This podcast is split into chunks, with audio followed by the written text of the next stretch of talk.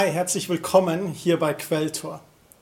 Letzte Woche haben wir uns der Frage gestellt, gibt es den Teufel wirklich? Und wir haben uns in der Bibel ein paar Antworten dazu angesehen und was für eine Person der Teufel ist und wie er agiert und was seine Ziele sind. Wir haben festgestellt, er ist ein gefallener Engel, dessen Hauptziel es ist, die Menschen von Gott abzubringen, sie zu verführen. Und wir haben in Lukas Kapitel 4 reingeschaut, da wurde Jesus versucht vom Teufel selber. Und er hat ihm widerstanden. Jesus war voll Heiligen Geistes, er war im Gebet und im Fasten und er konterte den Teufel mit dem Wort Gottes. Und Jesu Dienst war dann geprägt, diese finsteren Absichten des Teufels zu zerstören.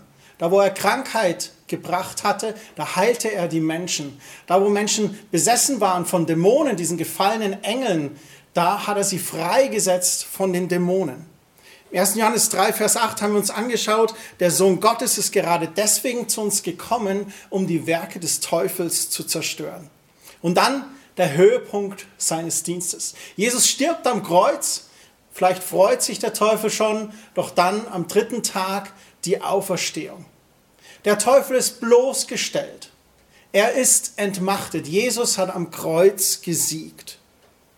Dann haben wir uns angesehen, dass es zwei Wege gibt, auch für unser Leben. Ein Weg des Bösen und ein Weg des Guten. Und wir die Wahl haben, welchen Weg wir gehen sollen. Und die Bibel sogar uns einen Tipp gibt. Wähle den Weg des Guten, den Weg des Lebens, denn dort wirst du gesegnet. Heute wollen wir uns anschauen, wie die Wege des Teufels sind. Die Wege des Teufels zu entlarven. Ich glaube, dass er ein paar Köder auslegt und darauf wollen wir nicht reinfallen. Einer meiner Lieblingsfilme, der heißt Die üblichen Verdächtigen. Aus Englisch das Original, The Usual Suspects, ein Film mit Kevin Spacey.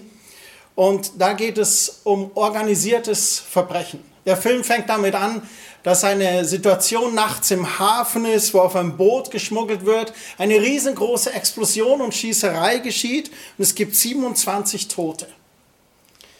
Dann wird ein Zeuge vernommen, ein ganz unscheinbarer, humpelnder Zeuge.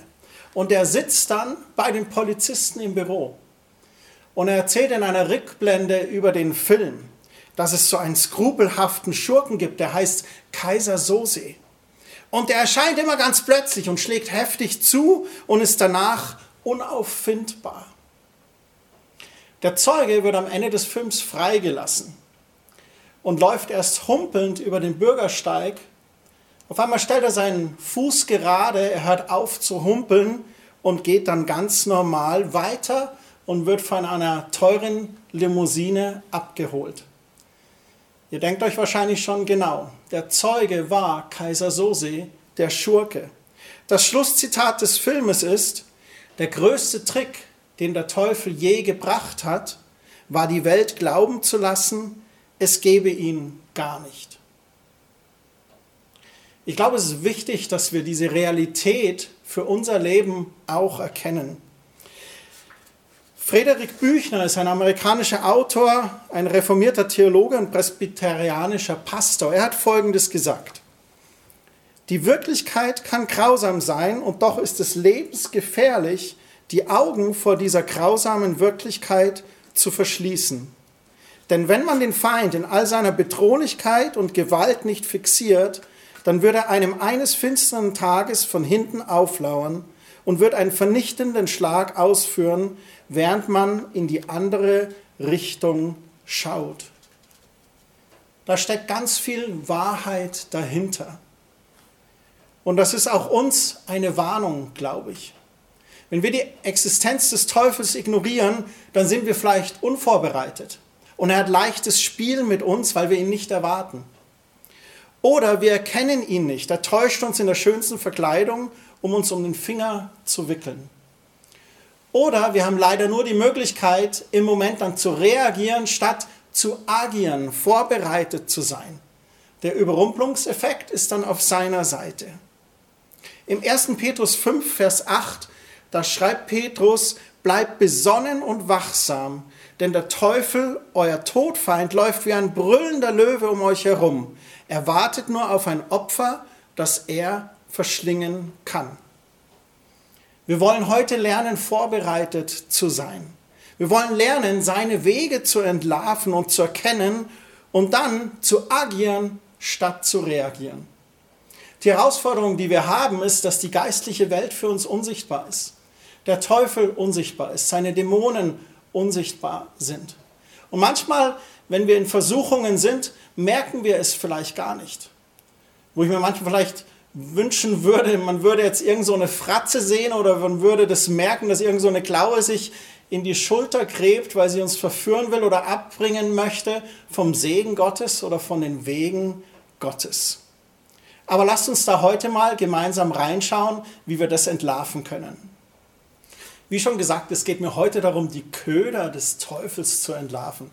Vielleicht fragst du dich, warum benutzt er den Begriff Köder? Ich möchte den Teufel mal kurz mit einem Angler vergleichen, der seine Angel auswirft und an dieser Angel ist dann dieser Köder dran.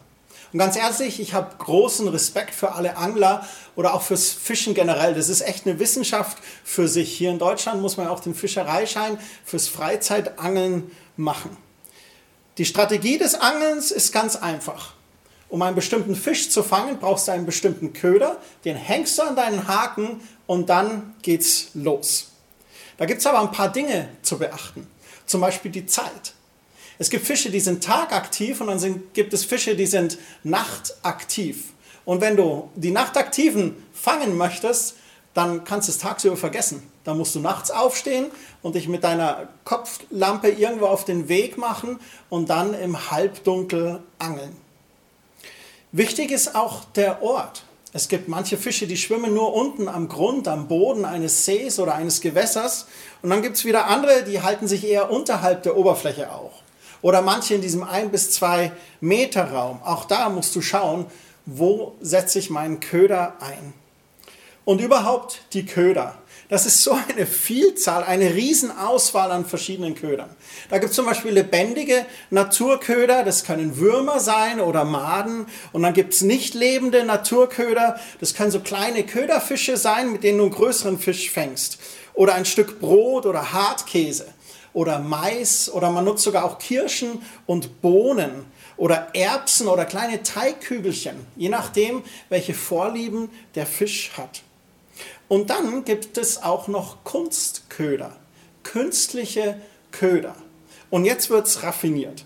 Die haben ganz witzige Namen. Da gibt es Blinker und Spinner und Wobbler und Gummifische und Twister. Und genau, die machen all diese Sachen, die die Namen schon aus sagen. Warum so eine Vielzahl an Ködern? Nun, jeder Fisch hat andere Vorlieben, genau wie wir Menschen. Und weil jeder Fisch auf andere Impulse reagiert. Da gibt es zum Beispiel diese Blinker. Diese Blinker, wenn du die als Köder verwendest, dann simulieren die so verletzte Fische. So, du hast das Teil an der Angel und du versuchst damit zu fischen und zu angeln und jedes Mal, wenn du ein bisschen bewegst oder ein bisschen reinziehst an der Schnur und du schaust es an und schaust es im Wasser aus wie ein verletzter Fisch. Und da gehen zum Beispiel Hechte, Zander und Welse gerne drauf. Willst du aber zum Beispiel einen Barsch oder eine Forelle fangen, dann ist ein Spinner ganz gut. Ein Spinner simuliert die Flucht eines Jungfisches und so weiter und so weiter. Und dann gibt es noch andere Details, es ist zum Beispiel auch abhängig vom Wetter. Scheint die Sonne sehr stark, solltest du eher dunklere Farben nutzen für deinen Köder. Und ist der Wolkenhimmel sehr dicht und bedeckt, dann brauchst du helle Farben, damit du im Wasser überhaupt dein Köder sichtbar ist. Und kleine Fische fängt man mit kleinen Ködern und große Fische brauchen große Köder. Warum dieser Ausflug in die Fischerei? Ich glaube, der Teufel ist wie ein Angler. Und wir Menschen sind wie Fische, die er fangen möchte. Und jetzt hast du recht, der Köder, das sind die Versuchungen des Teufels. Und die sind, glaube ich, so vielfältig, wie die Köder in der Fischerei und beim Angeln sind. Und auch die Fische, die man fangen will, wir Menschen, wir sind auch sehr, sehr unterschiedlich. Und ich bin überzeugt davon, dass wenn der Teufel uns versuchen möchte und wenn er uns abbringen möchte vom Weg mit Gott, dass er auf uns schaut, wen hat er da vor sich? Was ist die Schwäche dieser Person? Auf was reagiert diese Person? Was verführt diese Person? Und dann ist er raffiniert und sucht sich genau den Köder aus, der auf dich als Person passt. Und diese Köder wollen wir aber jetzt entlarven. Ich glaube, dass der Teufel zwei verschiedene Arten von Ködern nutzt als Hauptkategorie. Und ich möchte jetzt von Köder von innen sprechen und Köder von außen. Lasst mich euch erklären, was ich meine. Köder von innen, das sind Dinge, die uns von innen her angreifen. Das sind vielleicht Lügen, die er uns erzählt oder Einschüchterungsversuche. Zum Beispiel möchte er uns packen an unsere Identität, indem er sagt, du bist nichts. Oder an unsere Herkunft. Du hast keine Stellung im Leben, du kommst vom Nirgendwo, du bist ein Nichts. Oder auch an unsere Begabung, dass er sagt, du kannst nichts, an unserem Minderwert vielleicht. Oder eben unseren Selbstwert wegzunehmen und zu sagen, du bist wertlos und unwichtig. Was will er mit all diesen Dingen tun? Ich glaube, der alte Lügner und Widersacher versucht uns einzureden, wie klein oder niedrig oder wie schwach und verloren wir sind. Und drangsaliert uns dann auch noch mit Streit, Krankheit, Verfolgung und irgendwelchem anderem Mist. Aber das alles will uns von innen her packen. Aber wenn wir uns anschauen, welche Identität wir haben, dann können wir erkennen, in Christus ist unsere Identität und unser Wert. In Römer 9, Vers 25, da sagt er, dass wir Auserwählte sind. In der englischen The Message Übersetzung sagt er, dass wir von einem Nobody zu einem Somebody werden. Dass wir unsere Identität in Jesus haben. Und es ist so wunderbar zu lesen, auch in den weiteren Briefen von Paulus, Galater, Epheser, Philippa und Kolosserbrief, da reinzutauchen und zu sehen, welche wunderbare Identität wir in Jesus haben. Auch unsere Herkunft. Die Bibel bezeichnet uns als Söhne und Töchter des allmächtigen Gottes, des Schöpfers von Himmel und Erde. Paulus schreibt an die Römer in Kapitel 8, Vers 14, dass alle, die vom Geist Gottes geleitet sind, Söhne und Töchter Gottes sind. Das ist unsere Herkunft. Wir sind jemand. Wir sind sogar ein königliches Priestertum, lesen wir im 1. Petrusbrief Kapitel 2. Und auch unsere Begabung. Es stimmt nicht, dass wir nichts können. Ganz im Gegenteil. Gott hat jede Person von uns wunderbar begabt. Und wir sind begabt und befähigt durch die Kraft und Wirkung auch seines Heiligen Geistes. In 1. Korinther 2, Vers 4, da heißt es, dass der Geist Gottes in Erweisung seiner Kraft in uns wirkt und jeder von uns seine Begabung mit Gott ausleben kann. Und wir sind vor allem wertvoll und wichtig. Wir sind nicht einer unter vielen. Jedes Kind Gottes ist dem Vater im Himmel wichtig. Woran sehen wir das? Nun, er verlässt zum Beispiel die 99 Schafe, um das eine Schaf zu suchen. Oder sein Blick hält Ausschau nach dem verlorenen Sohn. Oder Jesus in den Evangelien in der Menge. Da heißt es ganz oft, er spürte, dass Kraft von ihm ausging, als ihn jemand berührte, um geheilt zu werden. Du siehst schon, es ist wichtig, in das Wort Gottes einzutauchen. Diese Angriffe, die von innen an uns herantreten, die können wir abwehren, indem wir das Wort Gottes kennen und genauso kontern wie Jesus in Lukas 4 mit dem Wort Gottes. Solange wir mit Jesus Christus unseren Weg gehen und in ihm bleiben, haben wir gar nichts zu fürchten. Und wenn wir angegriffen werden, dann sind wir mit der Wahrheit am besten beraten. Pariere den Hieb, den der Teufel austeilt. Wenn er dir sagt, du bist nichts oder du kannst nichts oder du bist wertlos und unwichtig, dann pariere den Hieb mit dem Wort Gottes, mit dem Schwert des Geistes, das dir gegeben ist. Und sag ihm die Bibelstellen, die das Gegenteil behaupten. Und das ist die Wahrheit Gottes in deinem Leben. Jesus hat sich in Lukas 4 nicht auf das Argumentieren eingelassen. Er hat auch keine Mitleidsparty gestartet und sich in die Ecke gehockt und sagt, oh, ich armer kleiner Tropf. Und ich will das jetzt nicht absichtlich ins Lächerliche ziehen. Aber was ich sagen möchte ist, dass bei diesen Dingen, die uns von innen anpacken äh, wollen, dass wir da ganz bewusst die Entscheidung treffen müssen, ich möchte mich wehren und ich stehe auf dagegen. Ich möchte einen Hinweis geben an die Predigt Nutze dein Schild und Schwert vom 17. Januar 2021. Da sind wir noch genauer darauf reingegangen. Und da möchte ich einfach hinweisen, das gibt es auf YouTube, schau dir das an oder hör dir das an. Ganz praktische Hinweise, wie wir das Wort Gottes als Schild und Schwert nutzen. Nun zu dem zweiten, das sind Köder, die von außen auf uns zutreffen. Was meine ich davon? Das sind Versuchungen, die uns an unserem Fleisch, an unsere Lust packen wollen, die uns ablenken wollen und versuchen wollen. Ein Beispiel ist zum Beispiel in der Bibel weltbekannt wahrscheinlich König David. Was hat im Fall von König David zum Absturz geführt? Nun, König David war ein mächtiger Krieger und er ist immer in den Krieg gezogen. Und das Volk Israel war im Krieg, aber er hat diesmal darauf verzichtet und ist zu Hause geblieben. Er war nicht dort, wo er eigentlich sein sollte. Er blieb zu Hause, wähnte sich in Sicherheit und genau dann schlug der Feind mit diesen Versuchen von außen zu. Im 2. Samuel Kapitel 11 kannst du nachlesen über Davids Ehebruch mit Bathseba. Er hat sich verführen lassen von ihr. Das ist das Beispiel von David. Was ist deine Schwäche? Ist es vielleicht auch Frauen oder ist es Alkohol oder Zucker? Das sind jetzt so die Klassiker, ne? Das ist so dieses typische. Aber es gibt noch so viel mehr, wo wir versucht werden. Zum Beispiel unsere Besserwisserei, immer recht haben zu müssen. Oder unsere Arroganz, besser zu sein als andere. Oder unser Egoismus, immer zuerst an uns zu denken. Oder unser Jezorn, aufbrausend zu sein und keine Kritik oder Konflikte zuzulassen. Gegen diese Dinge hilft eines, eben disziplinierte Jüngerschaft. Was meine ich damit? Sich die Zeit zu nehmen, gute Gewohnheiten zu pflegen. Wir werden nachher noch über Gewohnheiten auch reden. Aber ich meine geistliche Gewohnheiten. Täglich Bibel zu lesen, zu beten, auf Gott zu hören und dann Schritt für Schritt zu lernen, wie wir Versuchung erkennen und dann zu agieren, statt zu reagieren. Diese disziplinierte Jüngerschaft, das klingt oft so steril oder so streng. Das hat nichts mit akademischen Studien zu tun. Es geht einfach um die enge Verbundenheit im Dialog mit Gott. Es geht einzig und allein darum, dass ich zurückfinde zu meinem eigenen Herzen. Was geht in mir gerade vor? Was ist in mir gerade gut am Laufen? Was läuft nicht so gut? Wo ist eine Schwäche, wo ich versucht bin? Und wieso geschieht das?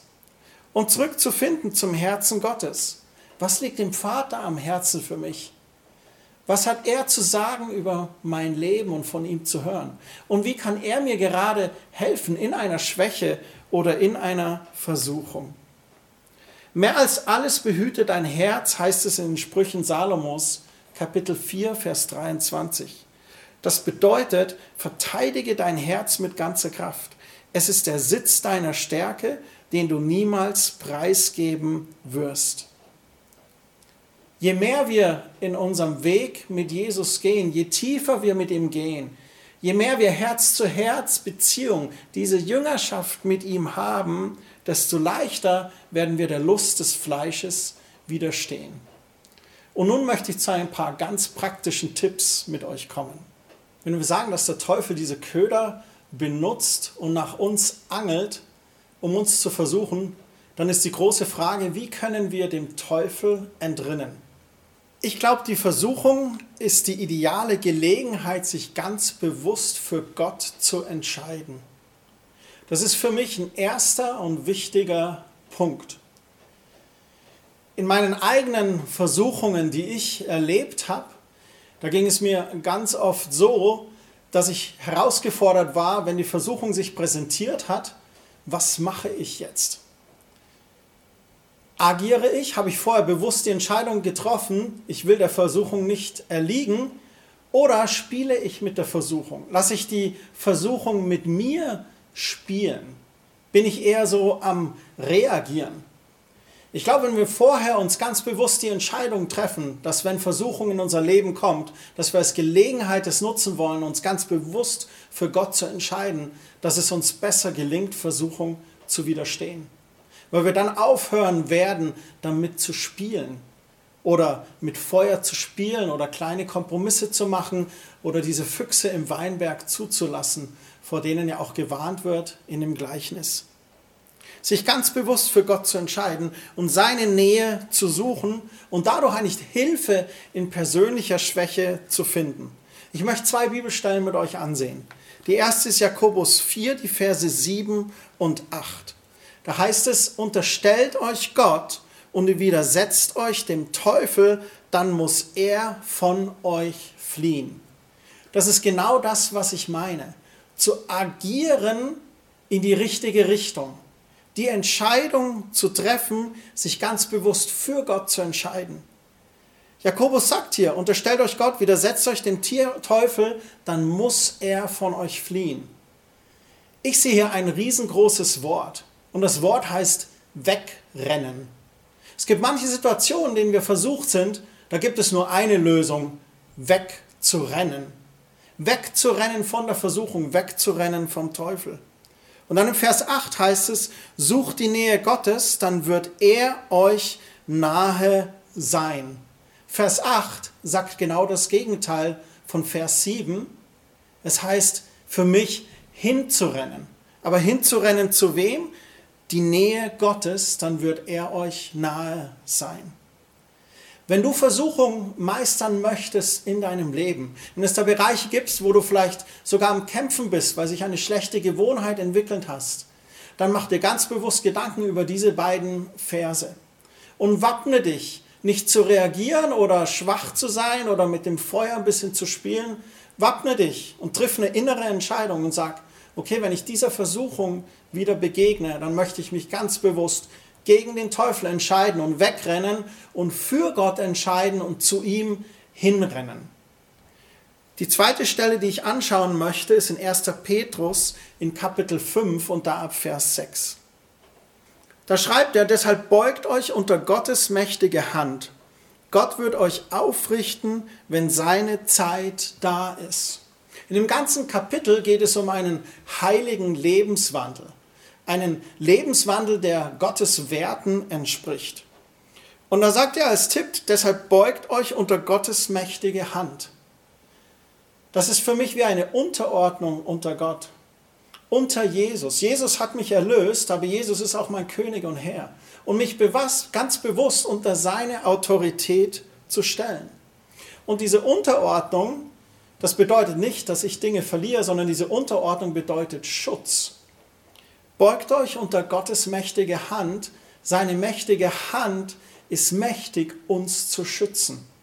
So, wenn du den Tag beginnst, stell dich unter Gottes Schutz, ganz bewusst. Der König wird dich bewahren und beschützen. Im Vers 7 ladet alle eure Sorgen bei Gott ab, denn er sorgt für euch. Das ist die Gnade Gottes, die wir dann immer wieder erleben dürfen.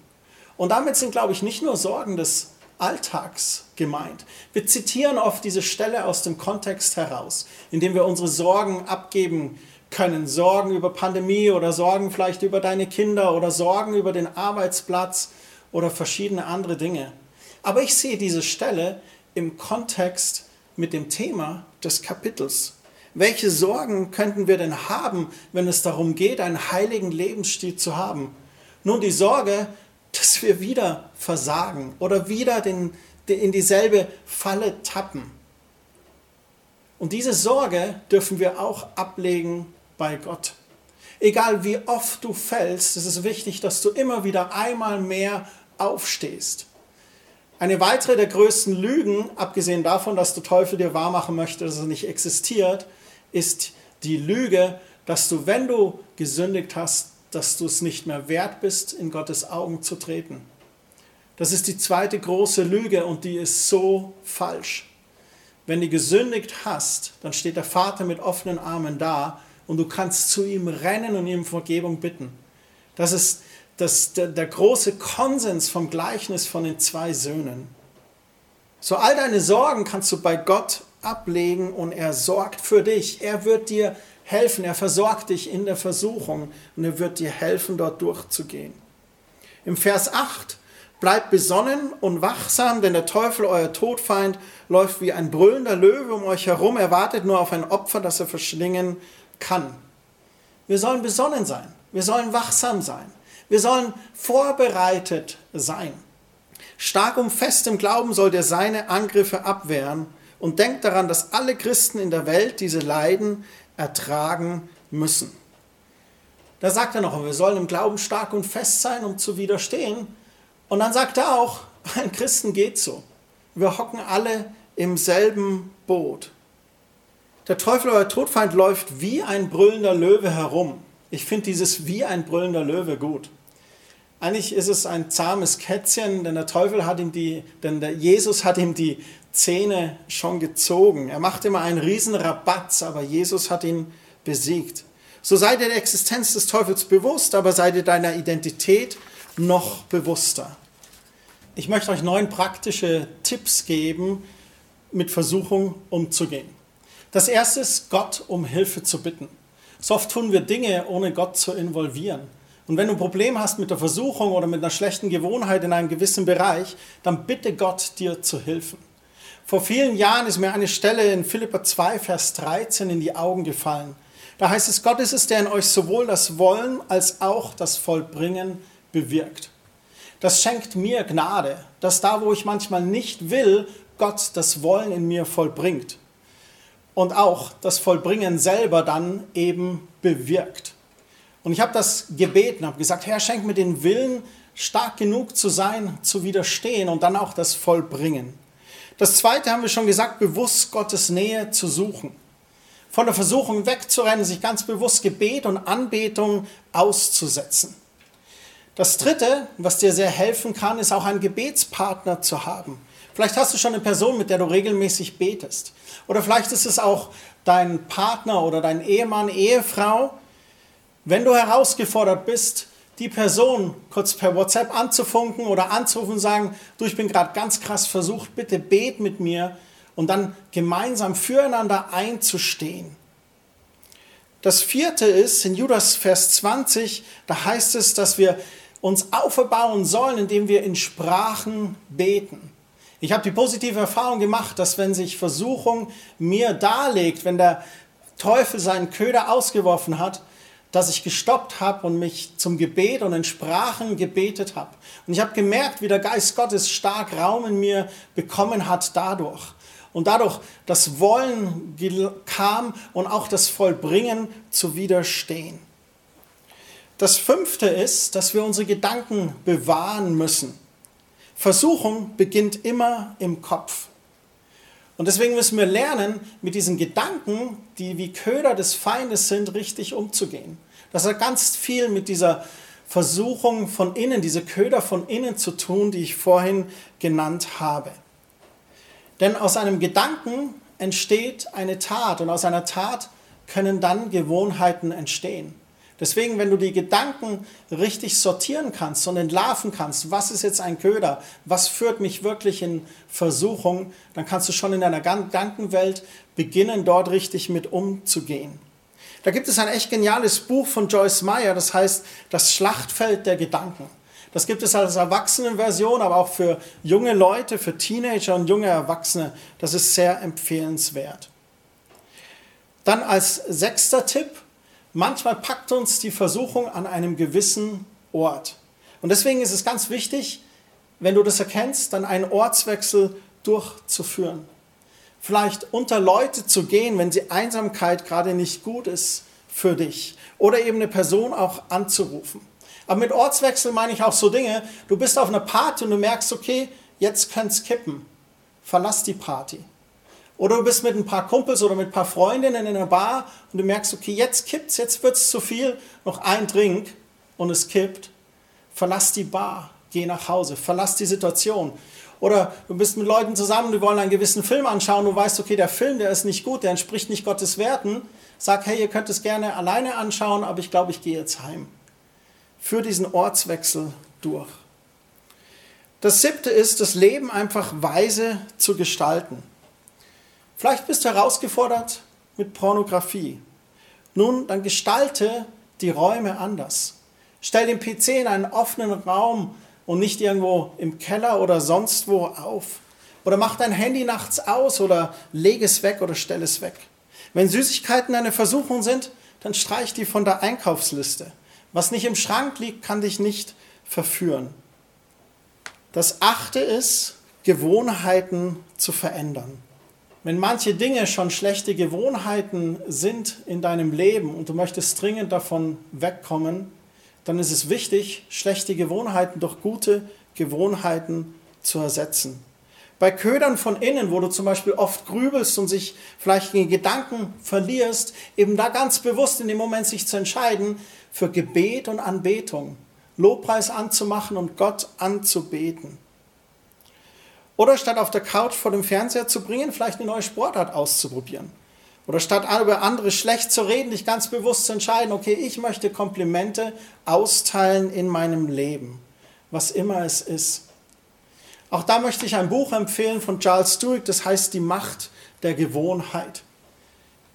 Als neunten und letzten Tipp möchte ich sagen, wenn schlechte Gewohnheit schon fast wie eine Sucht bei dir ist, dann möchte ich dich bitten, einen Seelsorger aufzusuchen oder mit einem Pastor oder Leiter zu reden oder auch eine Therapie in Anspruch zu nehmen.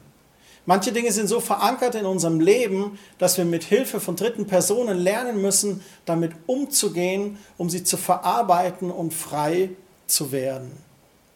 Und nun möchte ich dir noch von einem Schlüsselerlebnis von mir erzählen. Vielleicht kennt ihr das Buch Prediger in der Bibel. Das habe ich vor vielen Jahren mal gelesen. Ganz am Ende in Kapitel 12, in Vers 9, da heißt es ein Nachwort. Das Buch ist eigentlich schon zu Ende und dann kommt noch ein Nachwort von diesem Buch Prediger. Und da heißt es, der Prediger war ein weiser Mensch, der seine Erkenntnisse an das Volk weitergab. Er dachte über viele Lebensweisheiten nach, prüfte ihren Inhalt und brachte sie in eine schöne Form. Er bemühte sich, ansprechende Worte zu finden, dabei aber aufrichtig zu sein und die Wahrheit zu schreiben. Und dann im Vers 13 heißt es, zu guter Letzt lasst uns das Wichtigste von allem hören. Begegne Gott mit Ehrfurcht und halte seine Gebote. Das gilt für jeden Menschen. Das hat mir damals imponiert. Dieses Begegne Gott mit Ehrfurcht. Nach allem Recherchieren und Lesen und Niederschreiben kommt der Prediger zu diesem einen Ergebnis. Fürchte Gott und halte seine Gebote. Und ich habe begonnen, mich auseinanderzusetzen mit diesem Thema, Gott zu fürchten oder Ehrfurcht vor ihm zu haben. Und da steckt dieses Wort Furcht drin, das wir im Deutschen als Angst kennen. Ich glaube, Gott zu fürchten bedeutet nicht Angst vor ihm zu haben, sondern es bedeutet, ihm zu glauben. Zu glauben bedeutet, ihm zu vertrauen. Und wenn wir Gott vertrauen, wenn wir lernen, dass er ein guter Gott ist und uns ihm anvertrauen, dann dürfen wir uns auch ihm so weit anvertrauen, dass wir ihm gehorchen. Und das hat in mir einen Denkanstoß gebracht, wo ich dachte, okay, wenn Gott gut ist und seine Gebote uns gibt, dann geht es darum, uns zu schützen. Dann geht es darum, uns auf einen guten Weg zu bringen dann geht es nicht darum, dass uns das Leben vermiesen möchte und uns einengen möchte. Jesus sagt im neuen Bund, da gibt es nur zwei Regeln, durch die du alle Gebote erfüllst. Er sagt, liebe den Herrn, dein Gott, mit allem in dir und deinen Nächsten ebenso. Damit sind die Gebote erfüllt. Es gibt viele Gesetze und Regeln im alten Bund, die durch dieses neue Gebot von Jesus und den neuen Bund mit ihm auch aufgehoben sind. Alte Gesetze und Satzungen, die nicht mehr notwendig sind. Aber wenn wir Gott lieben von ganzem Herzen, dann ehren wir ihn in unserem Leben. Und wenn wir unseren Nächsten lieben wie uns selbst, dann tun wir ihm keinen Schaden zufügen. Dann leben wir Gottes Werte. Im Psalm 25, Vers 12, da heißt es, was ist mit dem, der dem Herrn gehorcht? Der Herr zeigt ihm den richtigen Weg. Er schenkt ihm Glück und Wohlstand und seine Nachkommen werden das ganze Land erben. Was für ein Segen, wenn wir Gott gehorchen. Und im Vers 14 heißt es dann, der Herr zieht die Menschen, die ihn ernst nehmen, ins Vertrauen. Diese Stelle hat mich echt getroffen, weil ich lese in der Bibel von Personen, die Gott als Freunde bezeichnet, wie Mose oder David und Daniel, Männer nach dem Herzen Gottes. Und ich sehne mich danach, dass Gott mich ins Vertrauen zieht. Ich möchte mit ihm ganz eng gehen. Und als ich das gelesen habe, der Herr zieht die Menschen, die ihn ernst nehmen, ins Vertrauen, dann war das für mich die Entscheidung, ja Gott, ich möchte dich ernst nehmen. In der Schlachterübersetzung, da heißt es im Vers 12, wer ist der Mann, der den Herrn fürchtet?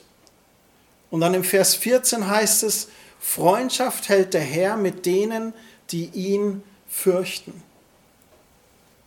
Das hat mich im Herzen so getroffen und gepackt. Der Schlüssel zur Freundschaft mit dem Herrn ist die Furcht des Herrn. Aber keine Angst zu haben, sondern ihn zu respektieren und sich fallen zu lassen in seine Arme und seine Wege zu gehen. Jesus selber sagt im Johannesevangelium Kapitel 15, ihr seid meine Freunde, wenn ihr tut, was ich euch aufgetragen habe, denn alles habe ich euch anvertraut, was ich vom Vater gehört habe.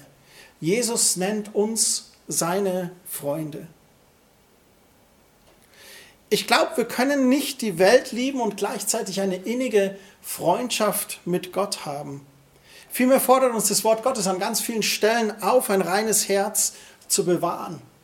Hier dürfen wir nicht vergessen, das geschieht nicht aus eigener Kraft. Wir sind reingemacht durch das Blut Jesu und haben freien Zugang zu Gottes Thron. Jedoch wichtig ist es auch, diesen heiligen Lebensstil zu leben und eine gewisse Mündigkeit und Reife in unserem Wandel mit Gott zu erreichen. Ich will diese innige Vertrautheit mit Gott. Ich will diese Freundschaft Gottes haben. Und ich habe mich bewusst entschieden, ihn zu fürchten, ihn zu respektieren. Ich möchte zum Schluss noch eine Gleichung euch anbieten. Bei allem, was wir gehört haben, letzten Sonntag und auch diesen Sonntag, und wie wir vielleicht erfolgreich wieder stehen können.